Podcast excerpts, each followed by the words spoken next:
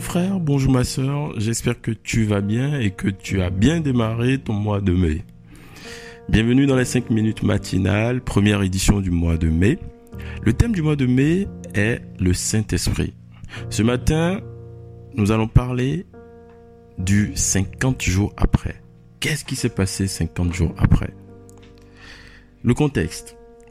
Jésus crucifié et ressuscité le troisième jour. Ensuite, il est reparti rejoindre le Père. Les disciples sont donc seuls, sûrement en train de s'organiser pour voir euh, euh, la suite du travail que Jésus faisait quand il était avec eux. Mais avant de partir, Jésus leur avait donné une instruction. Qu'est-ce que Jésus avait dit?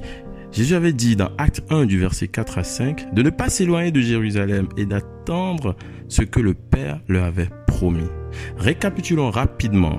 Disciples seuls, Jésus est parti et les disciples attendaient une promesse. Mais je me pose une question, quelle était leur vie pendant ce temps?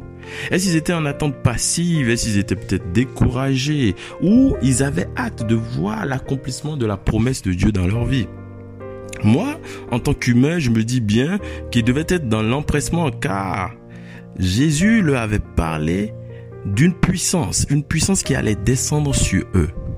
Acte 1 au verset 8. Donc, cette hâte de voir cette puissance se manifester devrait les motiver dans l'attente. La Bible nous dit dans Acte 1 au verset 12 qu'ils ont persévéré d'un commun accord dans la prière. Ils étaient donc dans une attente active. Mon frère, ma soeur, quelle est ta posture quand tu attends la réalisation de ce que Dieu t'a promis? Est-ce que tu attends passivement ou tu attends dans la prière une attente active? Le jour de la Pentecôte, 50 jours après la crucifixion, quelque chose se, se passa. La promesse de Dieu se réalisa. Ce jour, l'Esprit de Dieu fit avec fracas et irruption sur les apôtres. Il fit une irruption telle un ouragan. Son arrivée fut marquée par 120 disciples remplis de Saint-Esprit qui se mit à parler d'autres langues. Mon frère, ma soeur, arrêtons de limiter Dieu par notre incrédulité quelquefois. Notre Dieu tient ses promesses. Il a promis à ses disciples le Saint-Esprit et il le leur envoya la promesse fut réalisée d'une telle manière que personne ne pouvait ne pas voir les effets de cette promesse. Cela a dépassé les limites d'une vie humaine. Je vous invite à faire 100% confiance à Dieu pour une vie extraordinaire. Le Saint-Esprit est descendu sur les disciples et il les a remplis d'une puissance de feu que Satan ne pouvait même pas contrer. De simples hommes, ils sont devenus des puissants à travers l'accomplissement de la promesse de Dieu pour leur vie mon frère.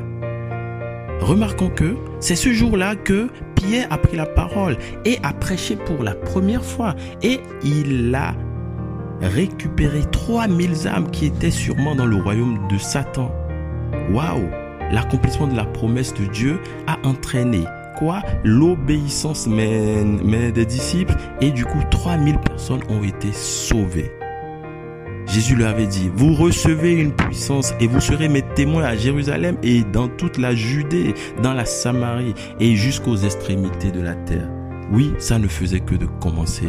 Je prie pour toi ce matin afin que la promesse de Dieu se réalise dans ta vie, que Dieu te donne la grâce d'attendre activement sa réalisation. L'Esprit de Dieu, le Saint-Esprit, est la preuve que Dieu n'est pas éloigné de l'homme. Il est venu habiter en nous. Il est la troisième personne de la Trinité. Et tout ce que Dieu fait ici-bas s'accomplit par le Saint-Esprit. C'est le surnaturel de Dieu sur terre. Nous avons besoin du Saint-Esprit en abondance dans notre vie. Nous avons besoin de cette puissance surnaturelle. Rassurez-vous, Dieu nous l'a déjà donné. Ne l'attristons pas, ne l'affligeons pas. Certains comportements, notre incrédulité par exemple peut l'attrister. Nous devons nous rendre à l'évidence que le Saint-Esprit en nous est une puissance surnaturelle qui nous rend puissants.